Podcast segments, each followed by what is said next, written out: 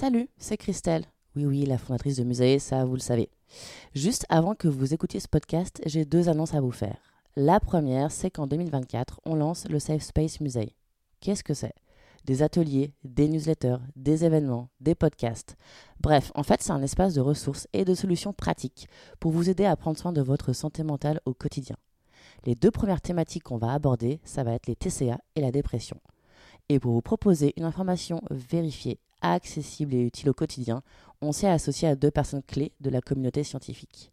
La première, c'est Michael Worm-Herminger, chercheur, enseignant, auteur et producteur du podcast Les mots bleus. Michael, vous l'avez déjà entendu sur le musée. Et la seconde personne, c'est le docteur Astrid Chevance, psychiatre, docteur en santé publique et porteuse du projet de recherche Compare Dépression. Alors pour retrouver toutes les infos sur Safe Space, allez sur musée-tomorrow.com.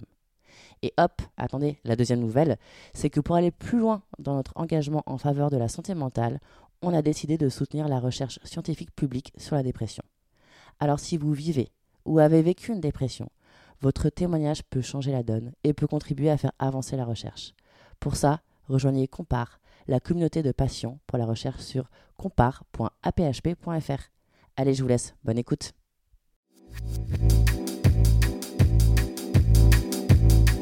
Salut, c'est Christelle, la fondatrice de Musae. Bienvenue sur Musae Stories, le podcast qui dédramatise et démocratise la santé mentale.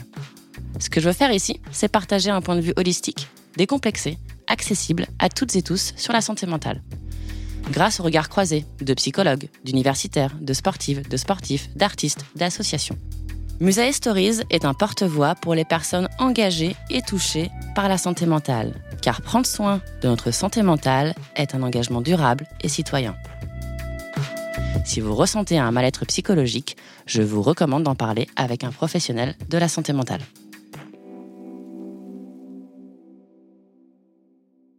Bonsoir à toutes, bonsoir à tous, bienvenue dans ce nouveau podcast Talk Musae Stories qu'on enregistre en public aujourd'hui euh, dans nos nouveaux bureaux, le Jocelyne, dans Paris 18e.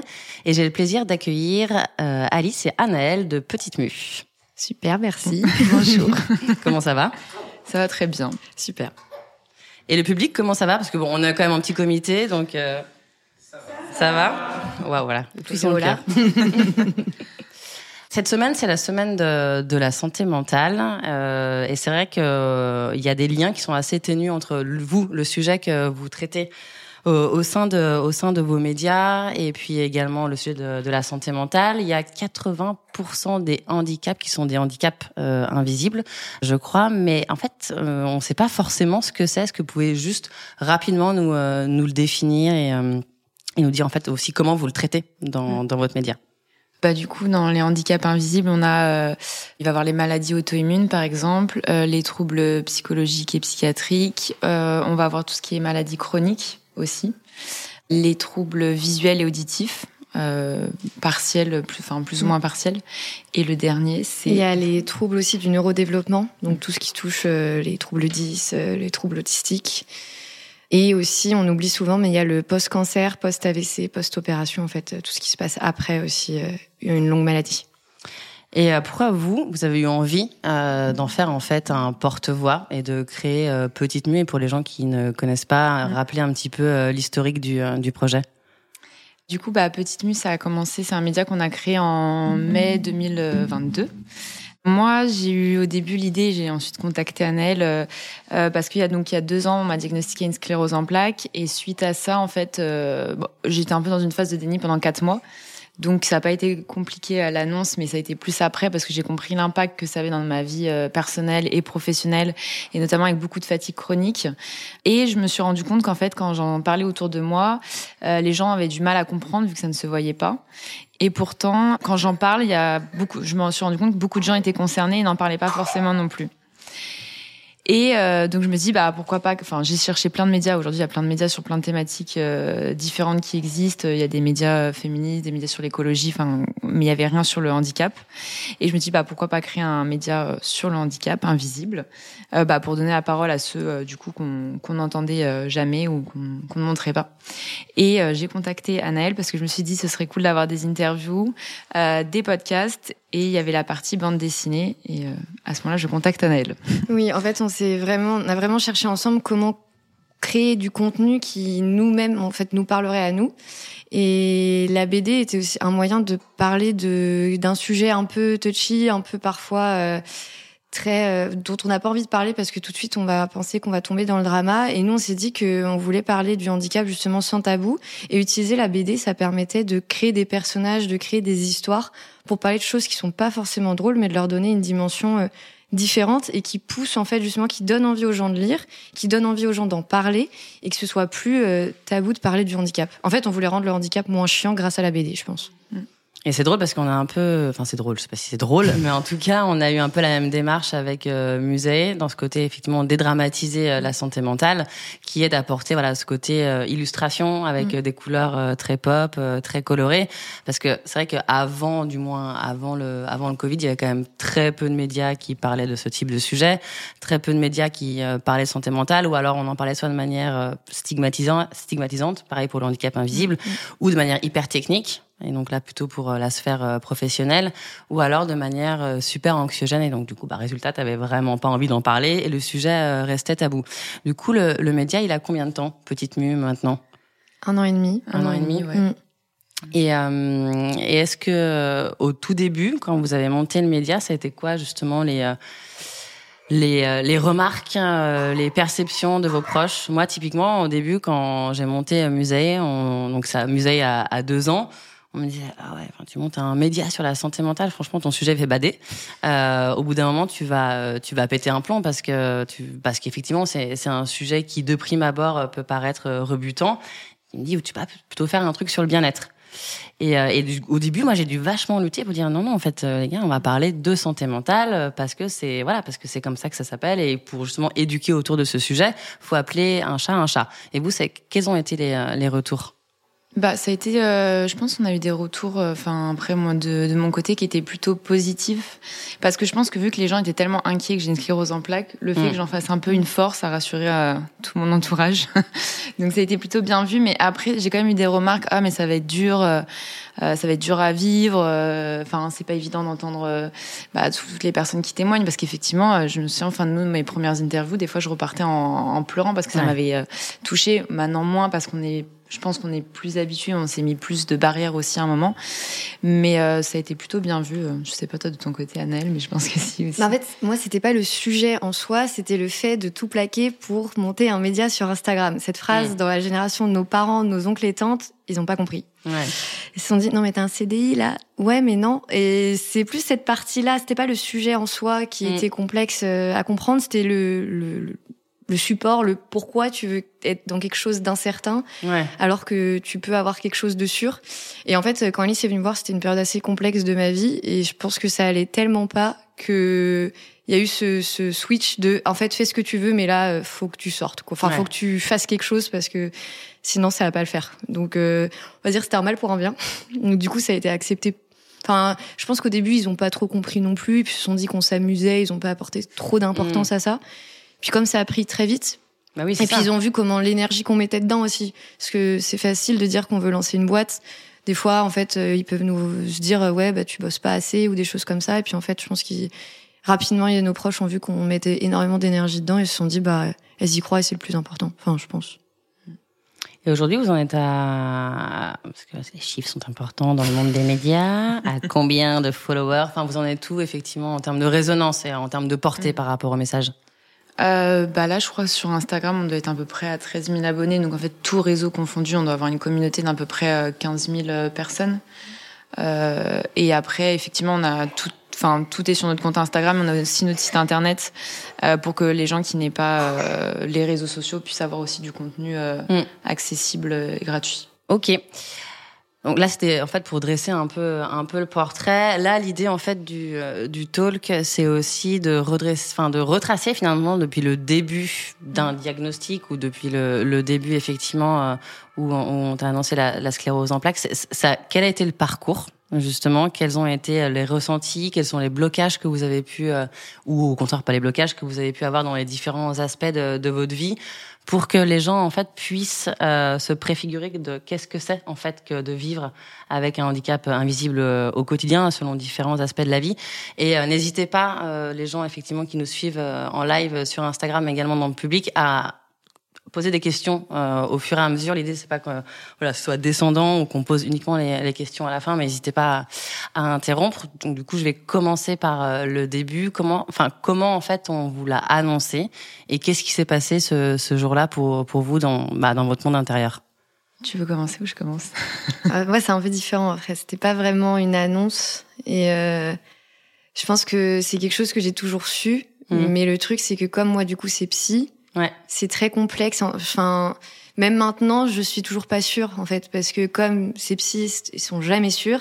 C'est pas justement, on passe une IRM, on passe une radio, je sais pas, on fait un test Covid. Mm. enfin, ça sort pas comme ça de oui, non. C'est le psy, c'est souvent plus gris. Il n'y a pas de tout noir ou tout blanc.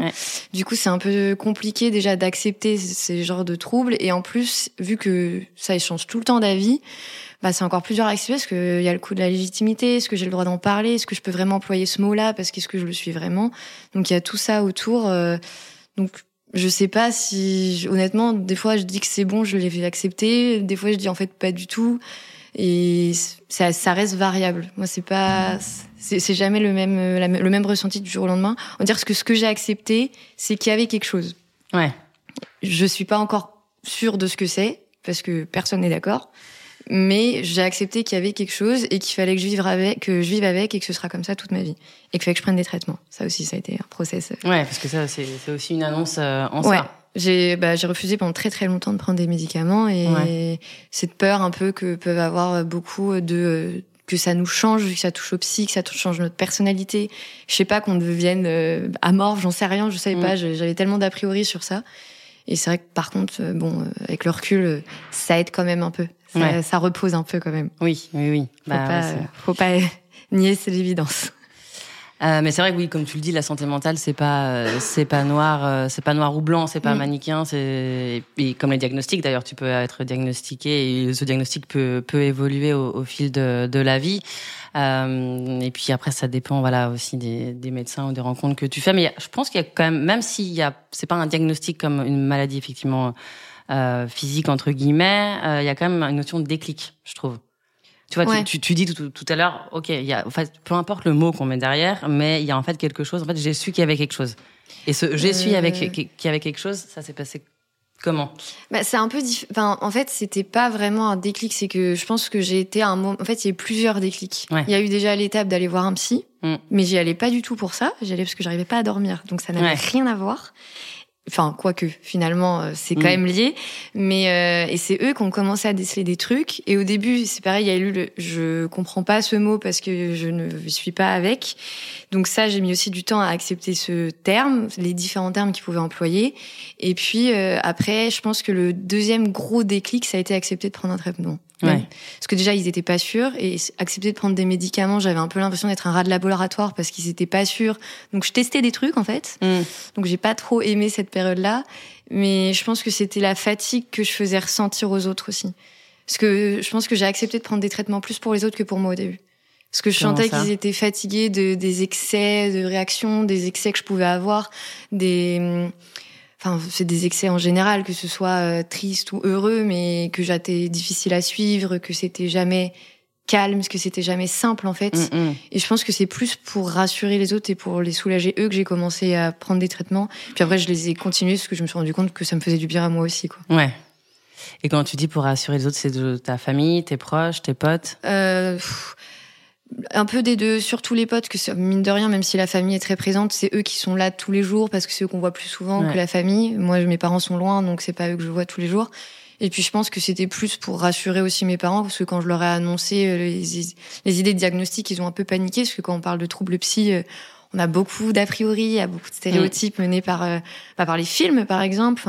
Je pense souvent quand on parle de schizophrénie, euh, c'est beaucoup, des fois, c'est confondu avec du TDI. Enfin, c'est, il y a plein de choses qui se mélangent. Enfin, même la bipolarité, on en, on en parle sans savoir ce que c'est. Enfin, en fait, tout est mélangé. Donc, dès qu'on parle de troubles psy, hors pique, ça fait peur aux gens.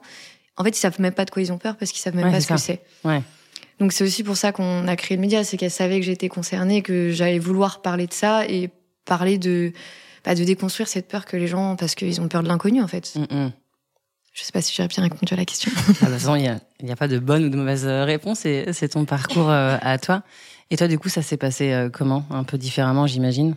Ouais, plutôt, bah, vu que, bah, effectivement, vu que c'est sclérose en plaques, donc là, c'est plus facile à diagnostiquer, vu qu'avec des IRM, ponction lombaire, euh, et tout ce qui va avec, euh, bah, moi, ça faisait un an et demi que j'avais euh, des fourmillements euh, dans les mains, dans les jambes, et j'étais persuadée que j'avais des nerfs de coincés. Donc, une fois, j'étais chez le médecin en disant, bah, j'en ai marre de payer euh, l'ostéo, euh, est-ce que je peux avoir des séances de kiné, parce que ça me coûte trop cher? Il m'a dit, bah, tu vas d'abord passer un IRM.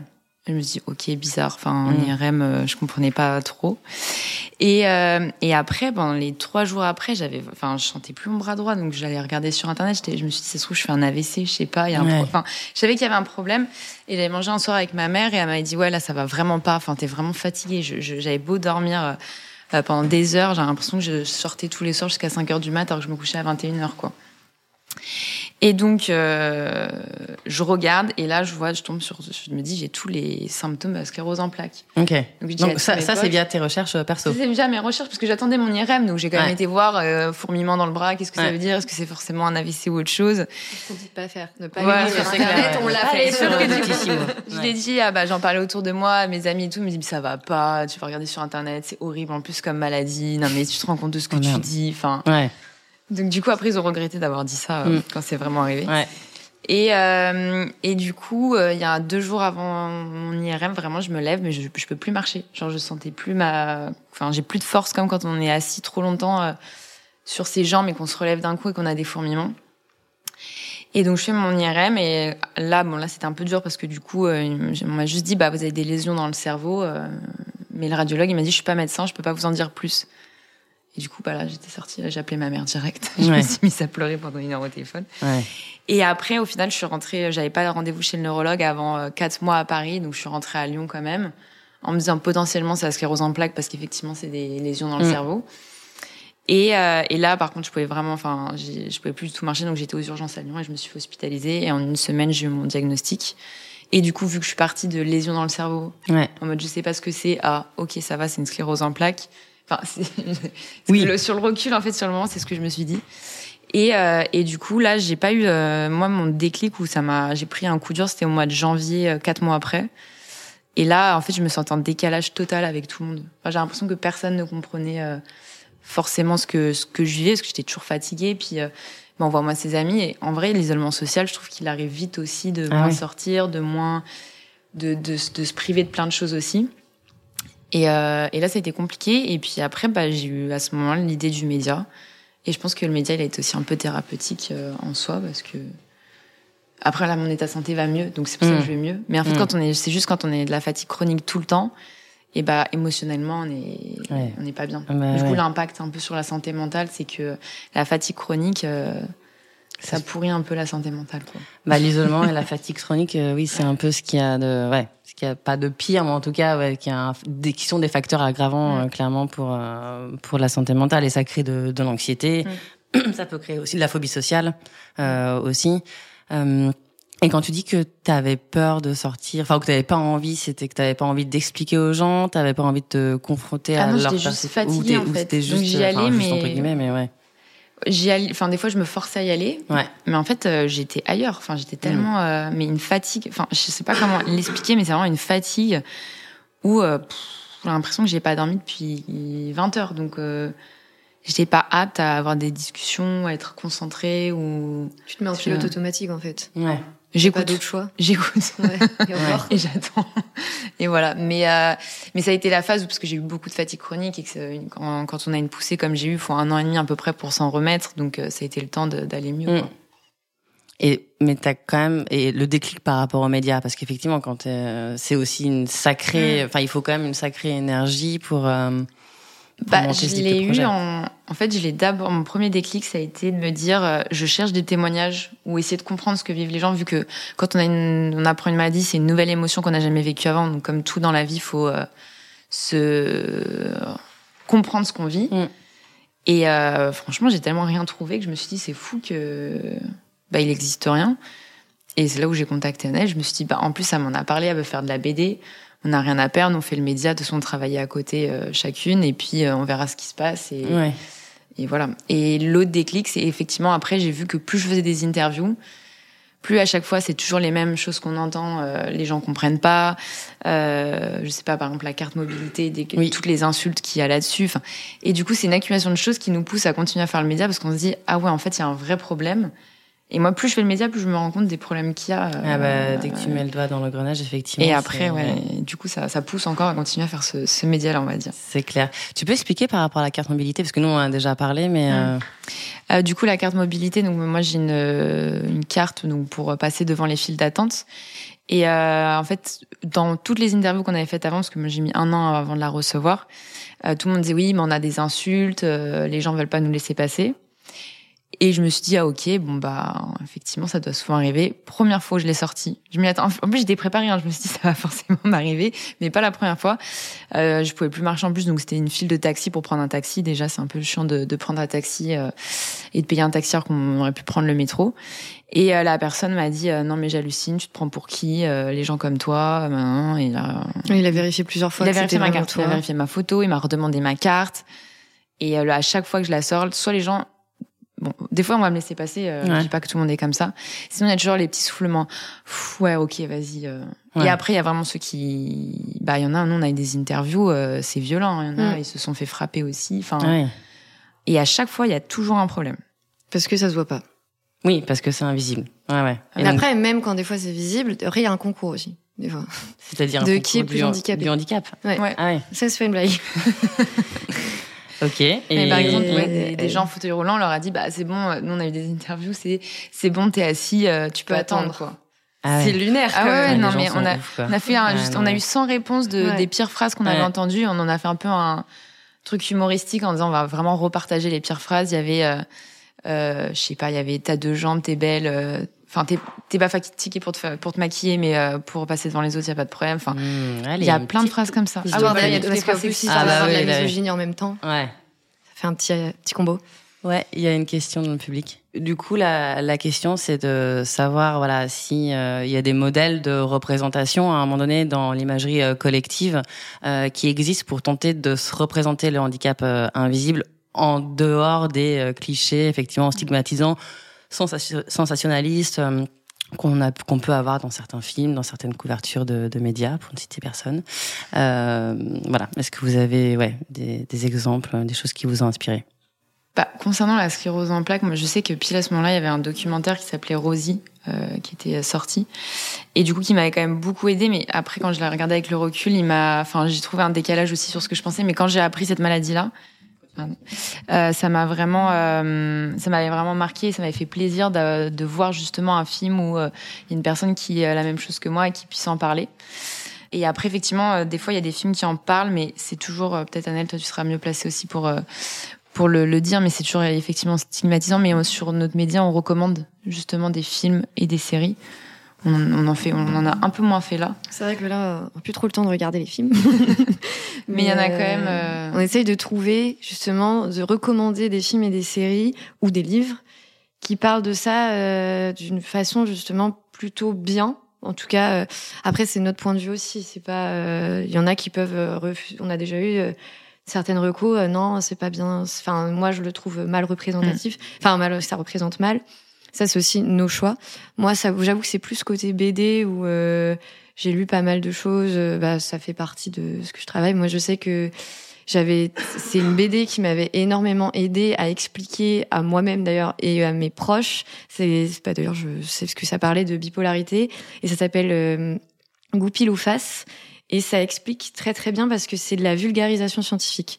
Donc il va y avoir une histoire classique, ça donne, c'est très coloré, ça donne envie de lire, ça parle quand même de phases up and down. Donc par exemple, ça va aussi parler de suicide dedans, donc on- c'est pas un sujet très fun, mais l'auteur arrive à porter une dimension très intéressante et parfois très drôle aussi euh, à cette pathologie. Et quand t'es concerné, honnêtement, moi j'ai plus ri que pleuré en lisant cette BD parce que euh, des fois on se retrouve dans des situations, en fait c'est plus, faut mieux en rire quoi.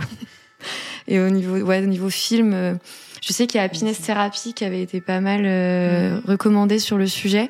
Là, pour le coup, moi, j'ai pas eu le temps de le voir encore, mais je sais qu'il avait été très bien vu. Ouais. Il y avait Mental aussi, la série. Oui, il y euh, avait, la, il y avait la série mentale était sur euh, plein de bateaux euh, liés. lié aux troubles psy. Et euh, c'est vrai que comme ça, enfin, faut aller voir sur le, sur le compte On en a mis pas pas mal et en fait, j'avais j'avoue, toujours euh, du mal à. Alors ouais, la question c'est de savoir s'il y a des bonnes pratiques effectivement à communiquer auprès des euh, auprès des réalisateurs, des équipes de, de production de, de films euh, ou de séries. Du coup, allez voir les gens concernés. Hyper spontané. Euh, parce qu'en fait, il y a personne de mieux placé pour parler de la maladie qu'une personne qui la vit. Donc Mm. euh, vraiment, en fait, faut. De toute façon, ça se sent dans les films, je pense. Dans les films qui le font bien, c'est qu'ils ont dû été euh, aller se renseigner euh, vers les bonnes personnes. Ça peut être aussi le corps médical, mais avoir plusieurs points de vue aussi. Parce que deux personnes avec la même pathologie ne vont pas la vivre pareil aussi. Donc c'est important d'avoir un panel de, de points de vue aussi. Et euh, ce qui peut être intéressant, euh, je sais pas si euh, tu connais, il y a la plateforme Cortex Media. Euh, où il y a pas mal de documentaires, films, séries. euh, c'est un peu, euh, ils expliquent le Netflix du handicap, on va Mm. dire. Euh, donc là, je sais qu'il y a, il y a, il y a films et séries dessus. Euh, et puis après, par exemple, on, je sais plus avec qui j'avais eu cette discussion-là, mais c'est aussi les acteurs. Euh, par exemple, aujourd'hui, euh, dans plein de films, des gens en fauteuil roulant, ils prennent des acteurs qui sont pas forcément en fauteuil roulant. Bah, la représentativité, elle passe par là, c'est de- d'avoir des euh, acteurs, act- actrices euh, qui sont en situation de handicap aussi. Et puis aussi d'avoir une posture qui n'est pas misérabiliste Mm. non plus, parce que tu peux effectivement, il y a aussi euh, la question de voilà, tu, tu, tu donnes la voix, mais tu restes effectivement, bah, tu- finalement dans un rôle qui est assez, euh, qui est assez stigmatisant ou un même un peu, un peu rabaissant. Et c'est un peu bah, l'inclusion à l'envers, où effectivement tu tentes d'inclure euh, les gens, mais dans quelque chose qui est déjà euh, très normé, mais en fait qui est, qui est pas du tout euh, ouvert. Il y a un documentaire qui, euh, qui va sortir euh, en 2024 qui s'appelle Soyons fous.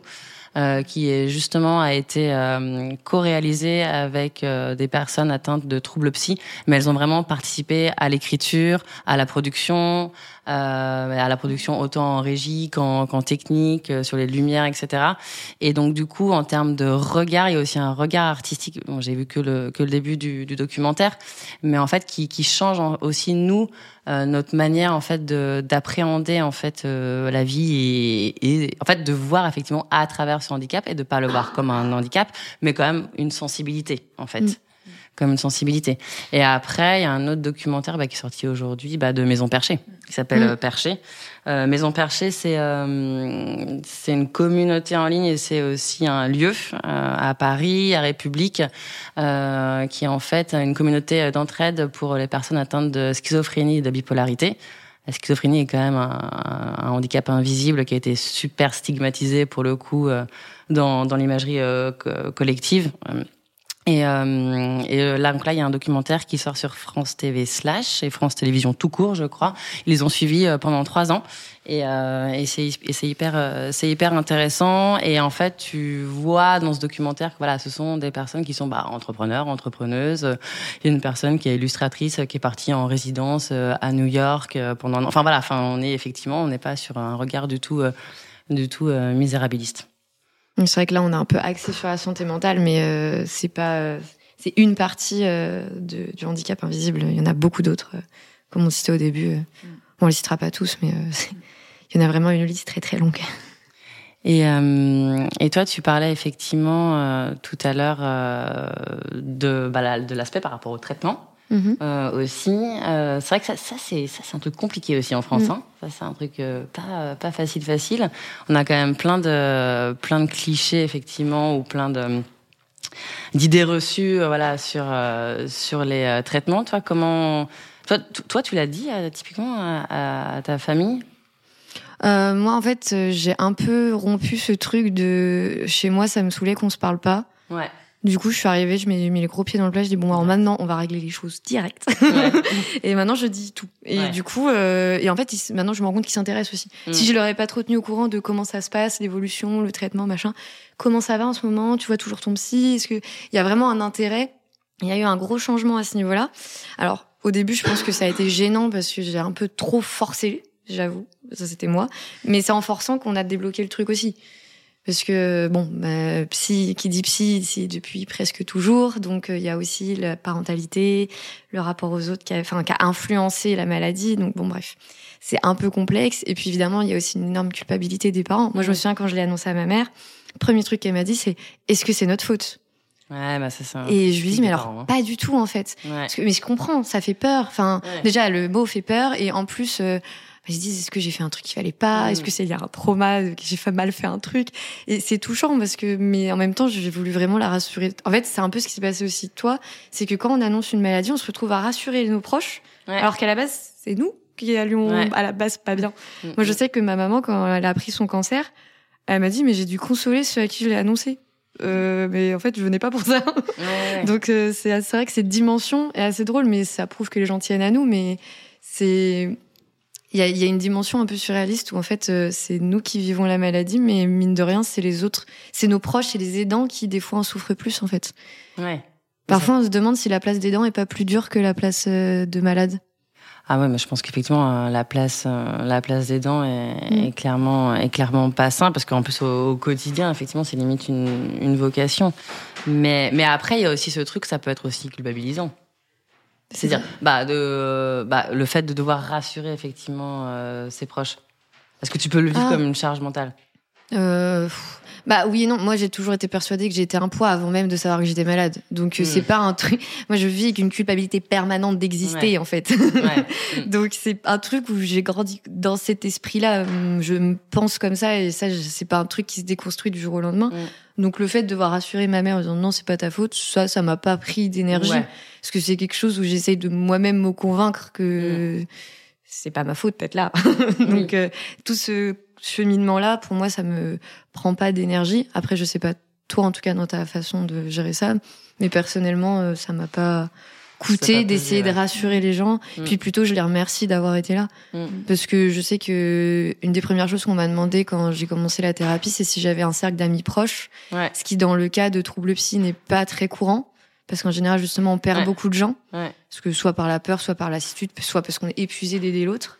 Et moi, j'ai toujours eu la chance d'avoir les mêmes amis depuis dix ans et ils sont toujours là. Et ils étaient déjà là quand je savais pas ce que j'avais et que je gérais clairement pas. Mm. Et je les remercie aujourd'hui vraiment d'être euh, d'être toujours là parce que je suis pas sûre que j'y serais arrivée euh, sans eux, quoi. Ouais.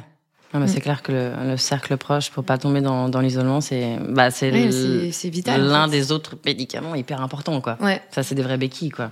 Mais en fait, le- quand je parle des traitements, des fois, je me dis c'est un, c'est un global. C'est Ouais. les proches et le, le travail aussi. Je dis souvent que Alice, euh, avec son idée, ça m'a sauvé la vie parce que Mm. elle est venue avec ça et ça m'a redonné un, ça a redonné du sens à ce que je faisais. Et puis, du coup, euh, tout ce qui se met en, tout ce que tu essayes de mettre en place pour aller mieux, en fait, c'est pas que des pilules. C'est Oui. tout ce qui va avec, c'est Bah tout ce que oui, tu oui. mets en place autour. Mm, mm. Ça marche pas que de prendre que ça euh, et de se, de pas essayer de changer d'autres choses dans son hygiène de vie, malheureusement. Bah, c'est souvent ça aussi Mm. qu'on peut avoir comme idée reçue, hein, mais à l'inverse sur euh, les médicaments, c'est que ça va te sauver. Mais si tu fais pas Mm. de thérapie, si tu es solo effectivement avec euh, ton handicap invisible ou euh, ton trouble psy, en fait oui, tu peux être sous médicaments toute ta vie, mais il y a rien qui va, il y a rien qui va changer. En fait, il y a une démarche systémique Mm. aussi qui euh, qui doit qui doit aller de, de pair. Est-ce que vous avez le sentiment d'avoir à prouver votre euh, handicap invisible au, au quotidien? Quelles sont les clés pour arrêter euh, de à avoir à, à se justifier? Bah, je pense qu'en fait, il faut pousser les gens qui sont pas concernés à s'informer. Parce que, en vrai, je comprends parce que quand on, enfin, comprendre de la fatigue chronique quand tout, quand la personne paraît bien, les gens enfin, moi, j'ai mis longtemps à expliquer ce que parce que même moi, je comprenais pas ce que c'était vraiment la différence entre fatigue et fatigue chronique. Et euh, je pense que c'est euh, vraiment s'informer, regarder le maximum de témoignages pour essayer de comprendre les personnes. Et euh, il y aura toujours, effectivement, des fois, ça, ça, ça se voit pas, et du coup, c'est compliqué de montrer un truc qui se voit pas. Donc c'est vraiment un effort, euh, je pense, commun de tous, de vraiment se dire euh, et de croire en la personne. Quelqu'un qui va dire j'ai des douleurs ou je suis pas bien, ok, je te crois. Juste ça, ça suffit. Et je- ouais, je pense que le ok, je te crois, bah comme dans de toute façon beaucoup de choses, le ok, je te crois est, Mm. Ouais. est Ça fait un énorme travail. déjà. Juste Ouais. ça, c'est un énorme soulagement pour la voilà, personne c'est au moins euh, et du coup la personne elle va se sentir légitime et elle se sentira beaucoup mieux euh, et ce sera beaucoup plus facile en fait parce que du coup on culpabilise enfin moi je, l'ai- ça me l'a fait au début je, je mettais des arrêts euh, maladie presque tous les deux mois Et pendant euh, pendant deux jours, j'étais au fond du trou. Le troisième jour, j'étais en grande forme. Et du coup, je me disais ah bah non mais j'abuse et tout. J'ai une semaine d'arrêt, mais parce que c'est aussi ce et le médecin m'a bien expliqué. T'as besoin de ce moment-là, de temps de récupération où tu vas mm. bien, où tu prends du temps, où tu vas boire des verres, où tu fais d'autres choses, tu vas faire des expos, tu vas au cinéma.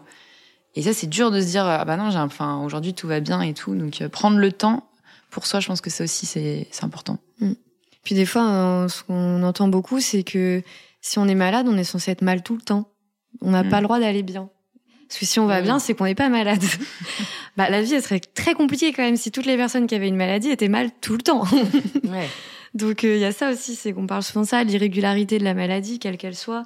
C'est c'est c'est pas parce que euh, encore, bah par exemple sur ton amie qui est dépressive, parfois on n'est pas dépressif tout le temps. Ça va être des moments, il peut y avoir une journée ou une heure où ça va mieux, et encore heureux parce qu'il faut qu'on ait mieux, réussisse à souffler. Mais euh, c'est pas parce que des fois ça va bien qu'on n'est plus malade. Et c'est très important. Et en fait, Alice a raison. Le OK, je te crois. Déjà, c'est la base de tout mm. en fait. Déjà, ça fait un énorme soulagement. Ça enlève la culpabilité.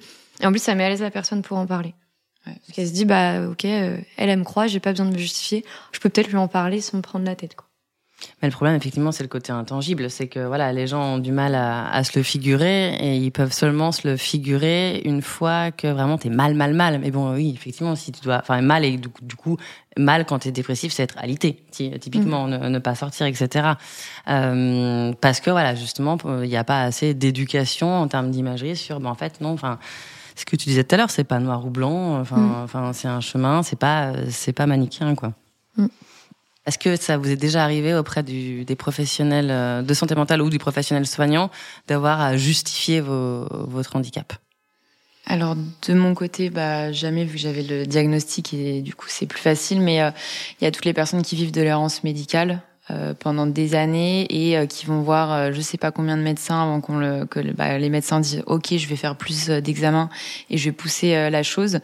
Je sais pas l'endométriose aujourd'hui je prends le cas parce que c'est celui qui me qui me vient qui touche presque une femme sur sept. C'est encore je crois 5 6 ans d'errance médicale. Il y a encore plein de médecins qui disent non l'endométriose c'est que c'est c'est pas vrai c'est qu'une question de mode. Mm. et encore plein de fois aujourd'hui on l'entend dans presque toutes nos interviews ou de médecins qui ne qui comprennent pas la douleur. Et on a fait une super interview avec un kiné qui expliquait que donc lui qui revoit un peu tout ça, enfin qui c'est un peu aussi la nouvelle génération de, de médecins mm.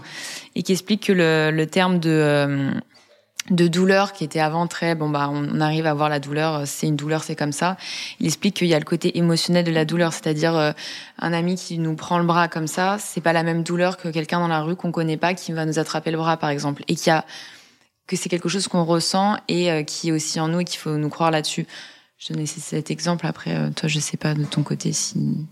Euh, non, bah après dans les témoignages, malheureusement, euh, c'est on a eu plein de choses sur les médecins. C'est pour ça qu'on dit que c'est très important de bien choisir ses, son équipe médicale aussi ses médecins. Si vraiment dès le premier rendez-vous ça passe pas, faut pas se forcer parce que euh, avoir un médecin avec qui on se sent bien, déjà que c'est compliqué. Alors si on se sent pas bien avec notre médecin, alors que c'est censé être la personne avec qui on parle le plus euh, de la maladie, euh, ça faut que ça passe. C'est très important de s'entourer, de bien s'entourer.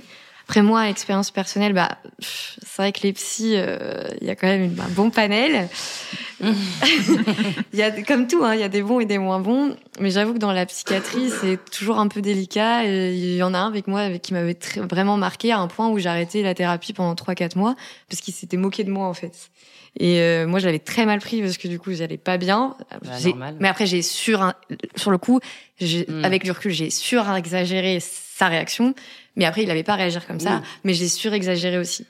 Mais bon, il y avait tout ce truc de. C'est vrai que quand on se sent mal, ça peut faire redescendre. Enfin, ça peut faire rechuter des mois de travail où on se dit j'atteins un but. Puis un mauvais médecin ou une mauvaise, un mauvais jour aussi, parce que les médecins aussi ont des hauts et des bas. Euh, il y a des jours où mm. pas de bol, euh, c'était pas son jour et bah voilà et du coup ça peut faire vraiment remettre en doute des patients. Donc c'est très très important que la partie euh, médicale soit très bien prise en charge que ce soit vous vous, vous sentiez entouré. Et surtout faut pas hésiter à changer si vous vous sentez pas bien avec votre médecin Et c'est comme aussi la phrase que à chaque interview, c'est toujours on dit ouais, on m'a dit que c'était dans ma tête. Ouais, ah, ça Ouais, l'entend c'est tout Et le de toute façon, la douleur, à part forcément du cerveau, donc euh, c'est toujours dans la tête. Oui. sûr.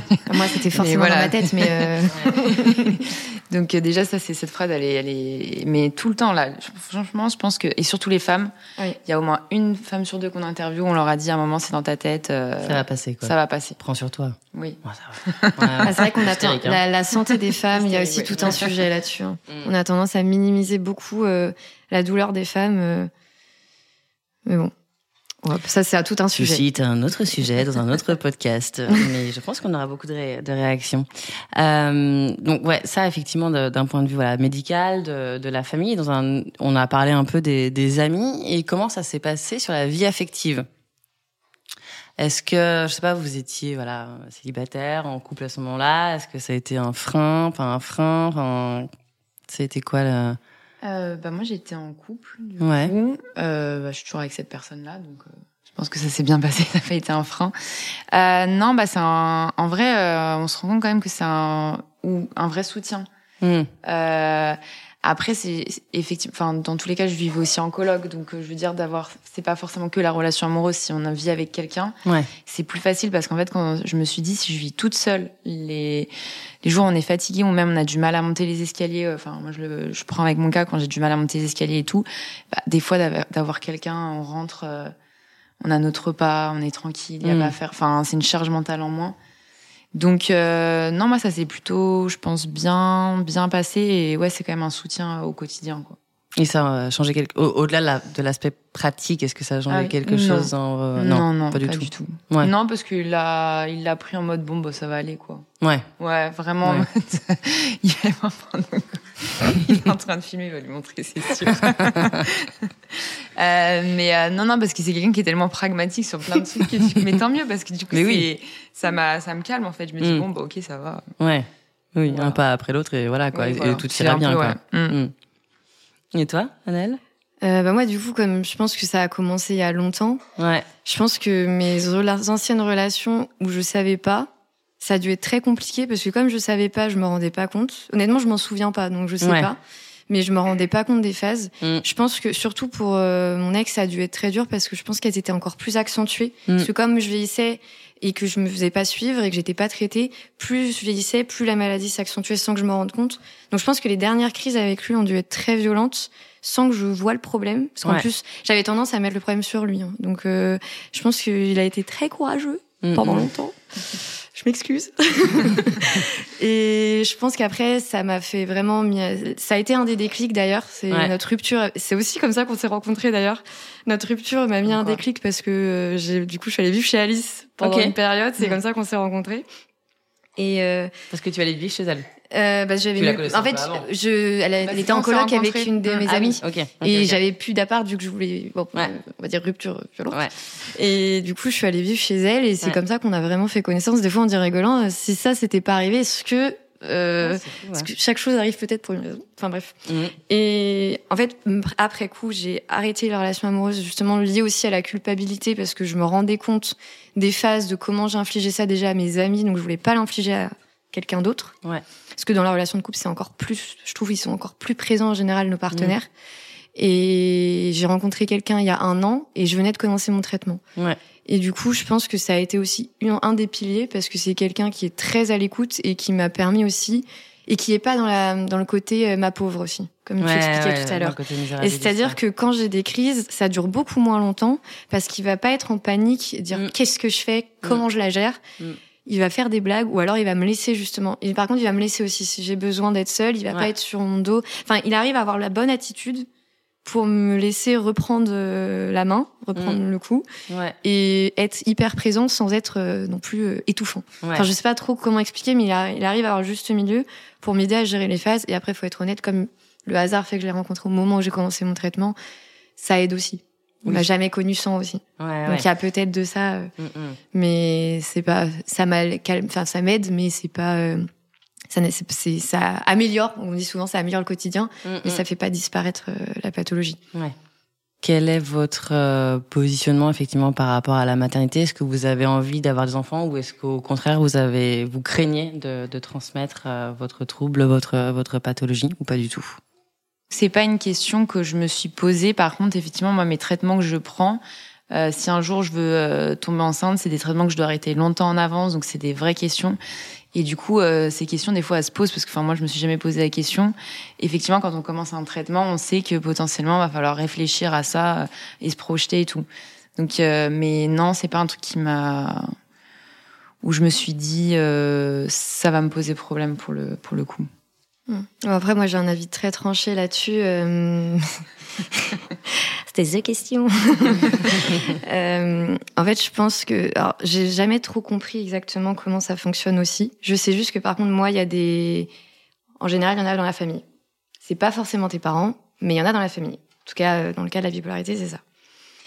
Euh, et je pense que j'ai toujours imaginé que si un jour j'avais des enfants, si elle, euh, il ou elle était malade, je le voyais me dire, tu savais, tu m'as fait quand même. Hmm. Et je peux pas supporter cette vision, en fait. Du coup, je me suis un peu tranchée là-dessus. Mais c'est très, très personnel.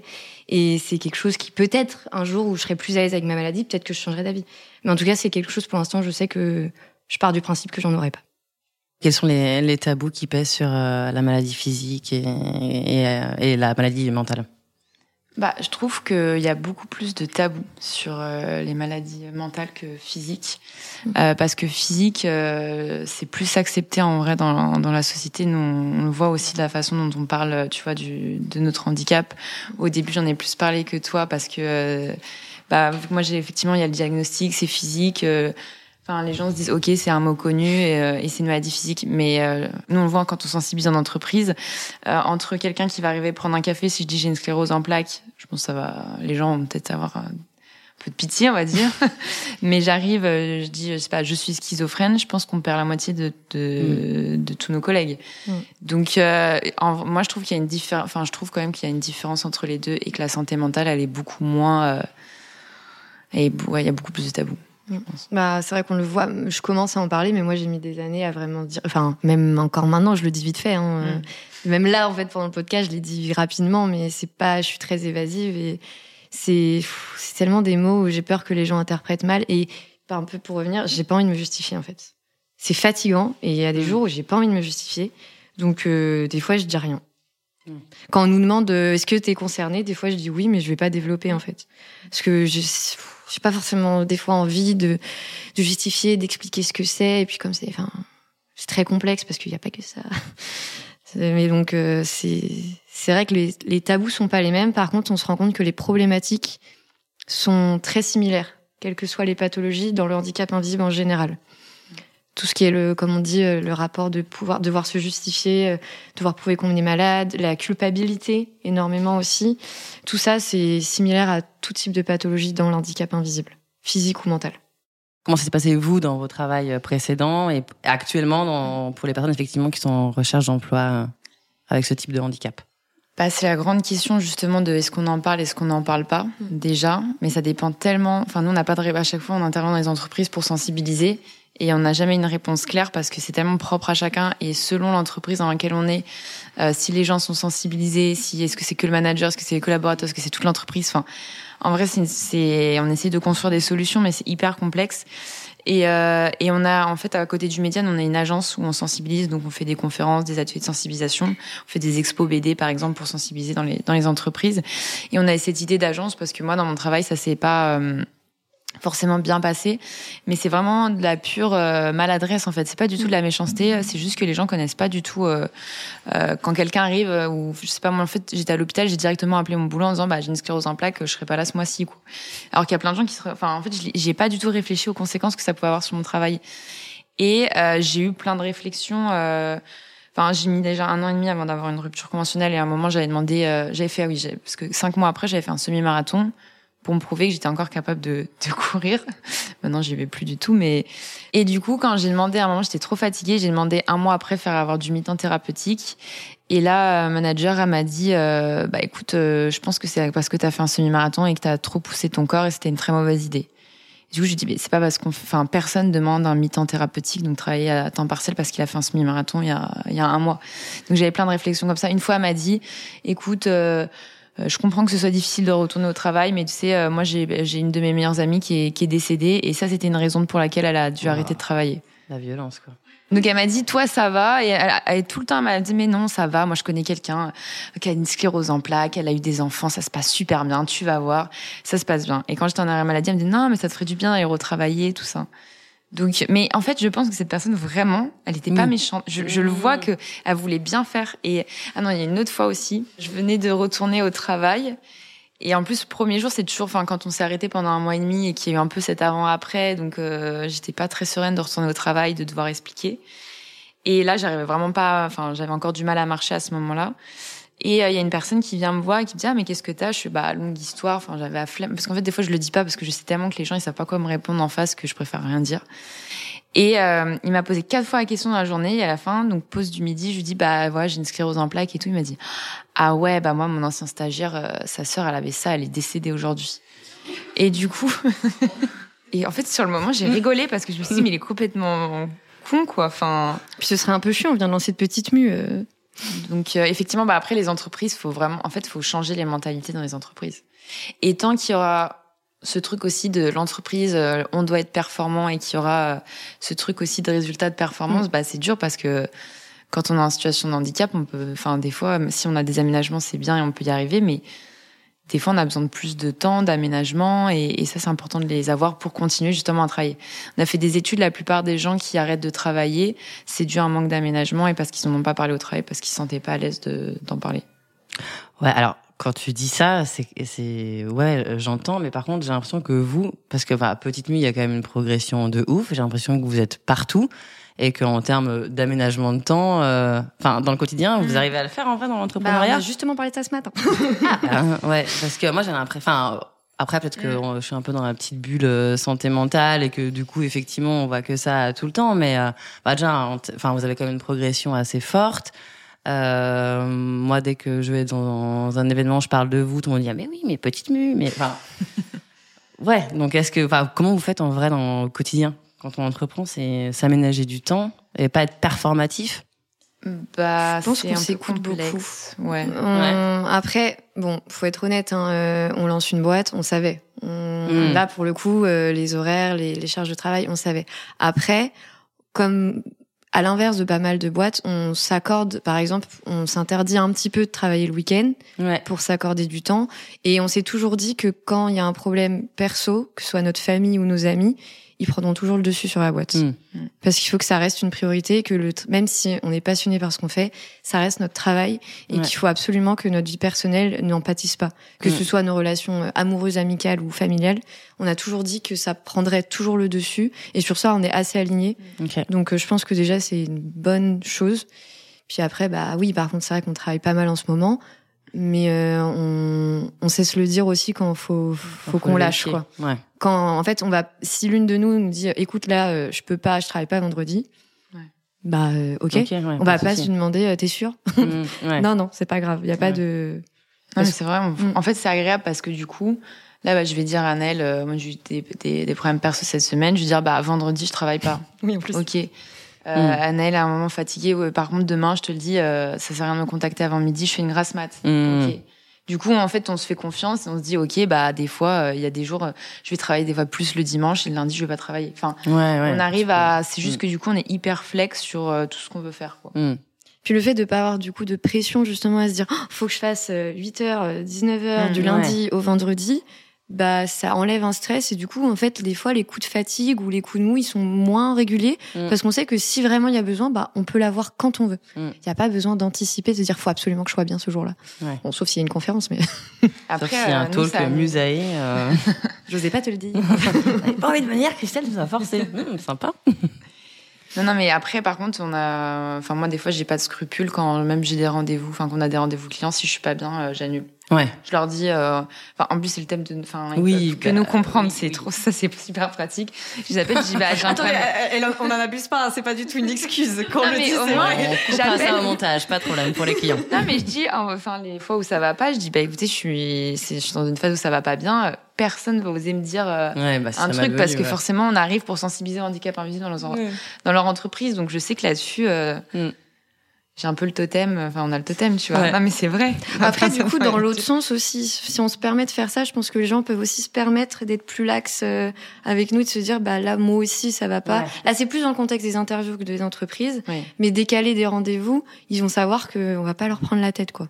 Bah, surtout qu'après, c'est ce que tu disais tout à l'heure. Euh, moi, ça m'arrive aussi euh, souvent, voilà, les interviews. Euh, ce type de sujet, c'est un sujet qui draine et qui coûte à chaque fois, effectivement, quand même, de parler. Enfin, pour les personnes qu'on interview.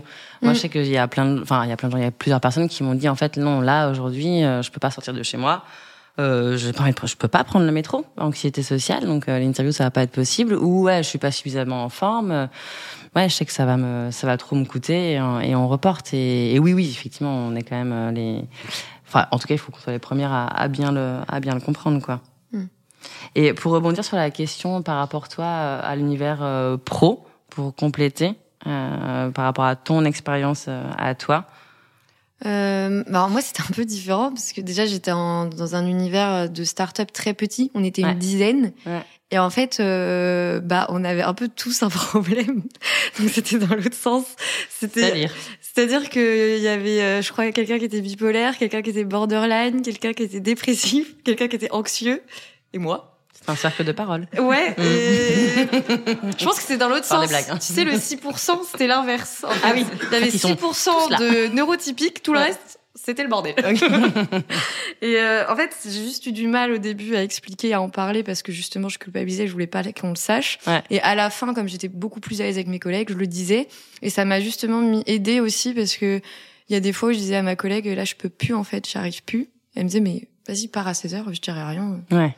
Voilà, parce qu'il y avait quand même cette notion de productivité, ça reste une boîte. Oui. Mais par contre, je voyais qu'avec euh, ma, bah, ma collègue de Pôle Créa, on, on était, euh, je pouvais lui dire, et dans mm. l'autre sens, elle, faisait beaucoup euh, d'angoisse et tout, et on pouvait aussi en parler. Donc, en fait, ça ouvre le sujet, et du coup, en fait, c'est bête qu'on n'en ait pas parlé direct, parce que je pense qu'on aurait travaillé plus sainement pendant ces quatre années mm. plutôt que juste la dernière. Parce que oui, j'ai pas, j'ai pas, j'ai mis trois ans, je pense à peu près à leur dire. Puis même moi, je le savais pas au début, donc de toute façon, voilà.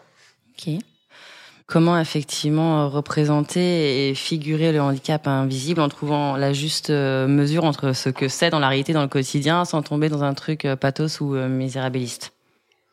je sais pas. Je, euh, bah, je pense effectivement il y a les il y a les BD par exemple. Euh, là, nous on a une BD où on dit euh, bah, ce qu'on voit donc on voit les personnes comme tout le monde et ce que les gens ressentent et là on va mettre des comme si c'était passé au rayon comme si bah, voilà pour qu'on voit qu'il y a des douleurs qui sont internes et après je pense que nous c'est moi pour moi c'est la force des témoignages. Mm. plus il y a de témoignages plus les gens se sentent à l'aise de témoigner, ça fait un peu effet euh, boule de neige. Et les témoignages, l'importance, c'est de, nous, c'est surtout, on prépare pas nos interviews, c'est que des discussions qu'on a. Et le montage est validé euh, par les personnes euh, euh, avant publication. Et ça, c'est important parce qu'il y a plein de médias où en fait, euh, c'est pas validé. Donc, ils vont reprendre une phrase un peu choc dès le début, qui est un peu hors contexte, pour faire bah, le buzz. Hein sur le sur la vidéo. Du coup, on fait pas le buzz. et du coup, bah, bah, après nous on le fait un peu. Enfin, on met toujours une phrase importante au début. On le fait aussi, mais pas d'une manière hyper euh, dramatique. Et du coup, je pense que ouais, donner la parole aux gens et faire valider leur parole avant de le publier. Comme ça, euh, les gens le, le se sentent à l'aise de, de, publier la vidéo. Bonjour, moi c'est Martin. euh, et donc du coup, au début, t'as forcément peur quand la personne te l'explique, te te, te pitch un petit peu de comment ça se passe parce que tu ne connais pas. Et je trouve ce qui a été important justement dans la compréhension de sa maladie et de pas du tout tomber dans le pathos et de commencer à, vivre avec, c'est euh, de, en fait penser, enfin de découvrir que c'est la même personne, que ça sera pas une nouvelle Alice, ça sera pas une Alice qui va changer en fonction de son de son mental, en fonction de, de qui elle va être, ce qu'elle va dégager, ça sera juste une nouvelle vie qui est pas forcément une vie qui sera plus, enfin, elle sera plus pénible, mais ça restera euh, ma sœur, la Alice, et euh, il faut apprendre à, à, marcher avec sans non plus euh, penser que tout est gâché, euh, à essayer d'avoir une nostalgie de ce, de ce qui était avant, et de surtout voir plus loin un petit peu, de de voir qu'on peut qu'on peut vivre avec et euh, et que c'est quelque chose qui qui se construit ensemble, mais d'abord par elle toute seule, bien sûr, et de vraiment euh, avancer euh, dans, dans une direction plus, plus heureuse. Voilà. Merci pour cette petite déclaration. Tu vas, me- tu vas, me- failli me faire chialer. Merci Martin. C'est faux. Pour celles et ceux qui ne vous connaîtraient pas, où est-ce qu'on vous trouve et c'est quoi les prochaines étapes? Alors, on a deux, euh, deux gros- grosses prochaines étapes. Je te laisserai parler de, cette BD.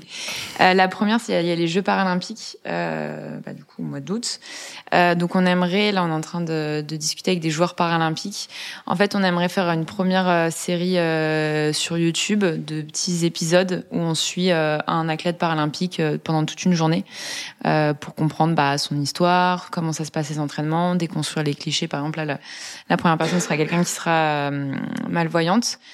Euh, et du coup, voilà, c'est ça, ça va être. euh, Et ce sera pas forcément des joueurs paralympiques qui vont faire les JO. C'est ça peut être des gens qui sont pas forcément qualifiés. Enfin voilà, c'est pas forcément des gens connus ou c'est Mm. juste pour comprendre. euh, Ceux qui sont dans les process de, Ouais. de qualification, mais on sait pas encore si Ce ce sera sont- eux. Et on, on va commencer à tourner avant d'ailleurs que certains aient les résultats.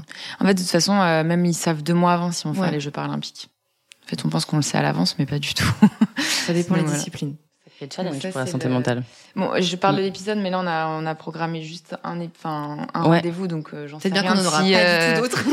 je, je veux pas m'avancer en mode dans, dans six mois, ce sera trop génial, mais c'est no- en tout cas c'est notre objectif. Ok. Voilà. Ok. Et il y en a un deuxième? Ouais, le deuxième, euh, ce serait de créer une, du coup, de sortir une vraie BD euh, sur euh, bah, un peu en reprenant les- la famille des personnages de Petite Mue, puis de un peu, euh, enfin, en fait, euh, au pays des invisibles, un peu quoi. Hmm. Génial. Ouais, j'avais le titre, pas je te mal l'avais pas dit. Bah non. Ben voilà, c'est- un scoop. Voilà. Si elle a trouvé ça comme comme ça. ça. Trop bien. Et euh, pour vous suivre?